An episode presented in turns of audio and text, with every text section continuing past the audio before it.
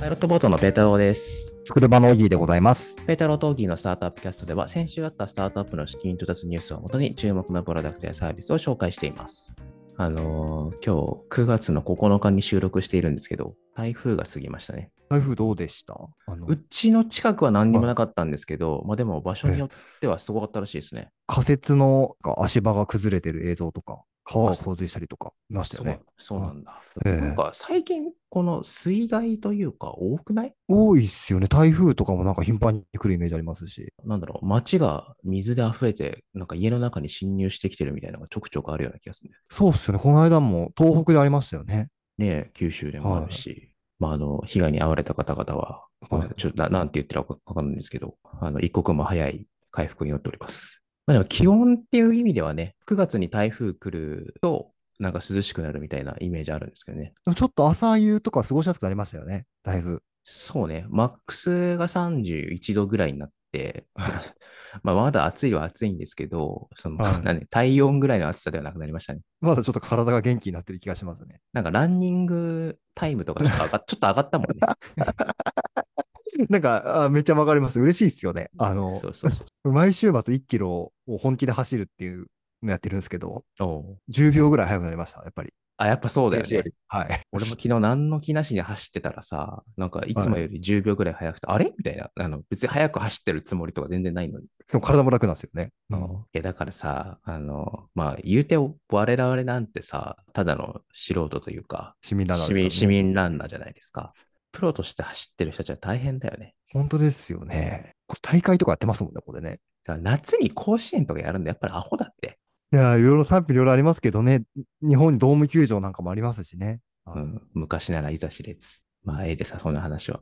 あの、今週ですね、ちょっと面白いネタがありまして、面白いって、あの、あれね、ファニーの方じゃなくて、インタレスティングの方ね、興インタレスティング興はい味深いの方ですね。うん。まあ、ニューロ光、まあソニーかなソニはーい系の会社が、まあ、ちょっとやらかしたといえばやらかしたんですけど、なんかツイッター上で広告流してたんですよ。なんかイラストが乗っけ乗っかってたんですけど、これ無断転載じゃないのかみたいなね、話があって、で経緯を説明すると、あ結果的に、まあ、個人的にはソニーは悪くないんじゃないのかなっていう話なんですけど、順番に話をすると、まあ、その広告に、これ私のええイラストじゃないですかね、みたいな話がはいはいはい。出てきましたと。そのイラストは、なんかの素材サイトに乗っかってたんですよ。だからそこに、まあ、ちょっといくらかわかんないけど、お金払って、やったらなんか使う、お金払えばまあ普通に買えるんだけど、その後がないんじゃないみたいな話で、なんでそんなことが起こったかっていうと、なんか誰かが無断で、そのフリーサイトかなんかに乗っけたっぽいんでなるほど。で、しかもそれを加工して、まあ、アップしちゃったって言って、でもさ、これ、でソニーがそれをか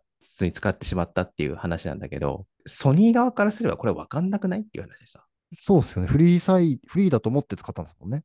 でのうん悪いのは絶対そのアップしたやつなんですけど、これどうやって対うわ策するんだっていう。で結果的にね、その元々の書いた方とソニーが和解して、はい。ごごめんなさいねっていう話だったと思うんですけど、そんな、じゃあ買った人がいちいち大丈夫かどうかって調べられるかっていう話じゃん。そうっすよね。なんかそのフリー素材を扱ってるところまではね、調べられるでしょうけど、難しいっすね、これ。そうそうそうそう。いや、どうするのええこれっていう。そんなことなんかすごいありそうですよね、これから。そうそう。いや、だからこれから生成 AI でどうのこうのでさ、このイラストなんて作れちゃうようになっちゃってさ、でこういう例増えてくるような気がするんだよね。どうなるんだろそう、だから結論どうすんだどうすればいいんですかこれっていう。まあ、ソニーだからさ、まあ、ある程度人もお金もあって対処できたかもしれないけど、彼、仮に俺だったら対処できたかって言われるとちょっとわかんないよ。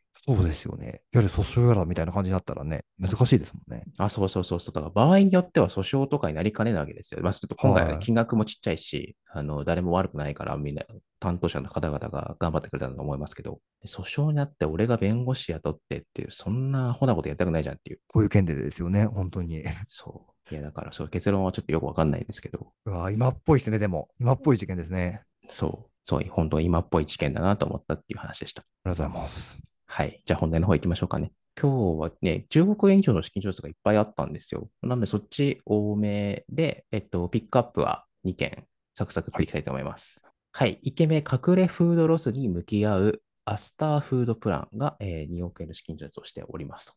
隠れフードロスっていきますね。まあ、フードロスは、まあ、聞いたことあるよね。はい、ありますね。ちゃんと説明すると時間かかっちゃうんで、普通のフードロスっていうのはなんか食べ残しとか、うんあとだ売れ残りとか、なんだけど、正式用語っていうか、一般用語ではないと思うんで、この会社が作ったんだと思うんですけど、何を隠れフードロスかって言っていると、食品残差、まあなんか料理作るときにさ、ちょっと野菜の芯とか皮とか、ああ、取りますね。うん。うんとか、あとちょっと、なんかまあ食べられるっちゃ食べられるけどさ、みたいなところをちょっとしちゃったりとかするじゃん。はいはいはい。はい。とか、あと、農家のところで規格外の野菜とか、取れすぎ、余剰農作物、 はいはい、ありますよ。めちゃめちゃありますよね。そう、そう処分するっていうわけのわからないことが起きちゃってるわけですね。でその辺を隠れフードロスって言ってますね。えで、その隠れフードロスをどうするのかっていうと、この会社がですね、加熱常前機っていう、えまあ要すまあ要するにそういう食品残差とかをあのアップサイクルする機械ですわ。で、それをグルリコっていうはい高付加価値パウダーって言ってますね。パウダーにするんですね。で、このパウダーが、まあ、今作ってるんだけど、いろんなものから作れるって言えばいいのかな。ちょっと今パッと何から作ってるかわかんないですけど、今だと例えばキャベツから作っててるとしても、まあなんか大根からも作れるし、あの、なんだろう、食品残差からも作れるし、だからいろいろなものを作っていきましょうっていう感じかあなあ、。いいですね。面白いですね。このパウダーはどうやって使うんだろそうですよね。保存とかどうなんですかね。パウダー化したら。うな。ああ、でも伸びそうな気がするけどね。そうですよね。で何から作るかによって、まあ栄養価とか風味とかも変わってくんだろうね。いや、でもいいですね。うちも、あの、まあ、でっかい家庭菜園というか農家やってるんですけど、実家で。めちゃめちゃ野菜余るんですよね、やっぱり。あ、そう取なんりだすぎちゃうので、きゅうりとか例えば。永遠とできちゃうんで。あ、そうなんだ。永遠とはできちゃったら永遠と売ればいいんじゃないのって気もするけど、やっぱそううまくいかないんだ。そうなんですよ。売るほどでもない品質のものというか。ああ、なるほどね。ちょっとはいちっちゃいとか曲がってるとかね。なんか友達にあげるのもはばかられるみたい な。ああ、なるほど。イメでも、あれでしイょ、メージですねはい食べ、食べようと思えば全然食べれるんでしょ。全然食べれるっていう。うんああ、なるほどね。まあでもそれはね、まあ形だけの問題だったらパウダーとかにしちゃうっていうのはね、全然ありがたいです。うんねうん、で、グルリコっていうのはちょっと改めて説明すると、さっきの加熱常電器によって風味、栄養価の減少を抑えながら製造される高付加価値パウダーですと。ああ、そう、やっぱそうだね。玉ねぎ、玉ねぎグルリコとか、キャベツグルリコとかありますって。えいや、いいっすよね。はい、次行きましょう。距離で支払うマイカーサービス延期ロ。はい、1.1億円の資金調達をしております。で、まあさっき言った通りなんですけど、まあ、延期ロは車をリースで契約して、月額固定基本料金と1キロあたりのー距うんう離ん料金で支払うマイカーサービスですと。カーシェアみたいですね。あ、そうそうそうそう。本当カーシェアみたいな感じで、ちょっとカーシェアの金額体系がどうなってるか知らないんだけど、まあ、月額、まあ、1万か5万か知らんけど、1万はい円とか支払って、で、プラス、まあ、走った分だけ1キロあたりいくらですみたいな、こっちはタクシーみたいな感じがあって、支払いましょう。なるほど。まあ、普通、普通っていうか、普通に買った場合は、まあ、リース契約で、まあ、月額1万か3万か5万かわかんないけど、はい。毎月払うっていう形だと思うんだよね。なんだけど、延期ロの場合は、なんか固定費プラス、まあ、走った分で、まあ、さっき小木が言ったマイカーみたいな感じになってると。まあ、マイカーだとね、当然いくら使ったところで自分のものにはならないんだけど、まあ、延期ロだったら自分のものになるのかな、リースだから。そういうことですね。まあなんかね、昔からやろうと思えばできそうな気はしたけど、あんまなかったのかね。確かに。ああ、でもこういうのも増えてるんですね。なんか計計算上どういう風になってんだろうかなって、ちょっと俺僕わかんなくて、なんだろう、めっちゃ走る人は、まあ当然むか、あのね、あの、なんか1キロあたりでいくらボンボンボンボンボンで払うよりも、うんまあ、定額の方が嬉しいわけじゃんそうですね。だからリースすればいいと思うわけなんですよ。はいはい。あんまりにもちょっとしか使わない人は、まあこんなめんどくさいことしなくても、なんかタイムズみたいなカーシェカアーシ使えェアばでいい,、ね。はいいと思うんだよね。で、そうするとはあ、ユーザーはその間の人たちになるわけじゃんい。はいはいはい。ね、その人たちって、円キロの方が安くなるから、こっちを使うわけじゃん。そうですね。なんだけど、そしたら、円キロ側が儲かんねえんじゃねっていう気がしてて。確かに。そう。いやだから、どういう計算でこうなってんのか、ちょっとよくわからない。そうですよね。う。そうんなるほどね。そうそう。気になりますね。うんはいまあ、それそれでも全然、あのー計算が合うっていうビジネスなのか、なんか他に秘密があるのかちょっとわかんないですけど、その辺は気になりましたね。っていうところです。じゃあちょっと10億円以上の資金調達コーナー、サクサクっていきましょうかね。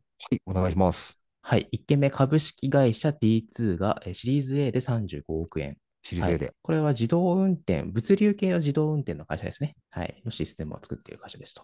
まあ、なんか街中走るとかよりね、高速道路走るとかの方が、まあなんなんだろう、まあ、走りやすいし、一定のところ走るから、まあやりやすいかもしれない、確かにね。そうですね。自動でしやすそうな印象ありますよね。はい、次行きましょう。無人、9年ぶりのシリーズ C で、えー総額123億円を調達。ほう、9年ぶり。株式会社無人ですね。何をやってるかっていうと、ロボット作ってるんですよ。はいはいはい。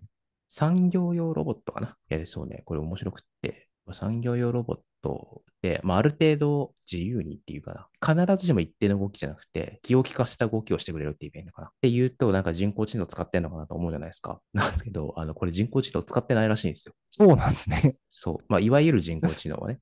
ええその気を利かせてくれるって意味で、多分、あの、ちょっと面倒でもう人工知能って言っちゃってる面はあると思うんだけど、厳密には使ってないらしくて。っていうのを僕何年か前、えあれ2014年かな ?14 年か15年ぐらいに聞いたことあるんだもう7、8年前に聞いたことがあって、はそう、世にも珍しい人工知能を使ってない知能ロボットコントローラーっていうことで面白かったです。い。そっか、人工知能じゃないですね。知能ロボットなんだけど。そうそう、いいわゆる機械学習とかではない。ええこれ、投資でアクセンチュアさんが投資してるの、あまり見なかったんですけど。あー、なるほどね。そう、えアえクセンチャー投資してるの、あの、日本法人関わってるのか知らんけど、アクセンチャーベンチャーズみたいなのがあって、そこから投資していることがあるから、まあ多分、グローバルでは珍しくないと思うんだけど、はい。まあちょっとど、どういうスキームで投資してるのか知らないけど、まあ確かに日本でアクセンチャーが日本の会社に投資してるってのは珍しいね。そうなんですね、やっぱり。あでね、わかんない。ちょっとこれ完全に今から思いつきで話すんだけど、はい。あの、この無人ってユニクロで使われてるんですよ。そうなんですね。そう、あまあユニクロっていうかファーストリテイリングで。はいはい。で、そのファーストリテイリングの IT システムを結構がっつり作ってるのがアクセンチュアなんですよ。なるほど。そう。だからその関係もあるんじゃないかつながりますね。な。うん、つながるかもしれない。いや、全然別件かもしれないけど、はいはい。まあ仮説としてね。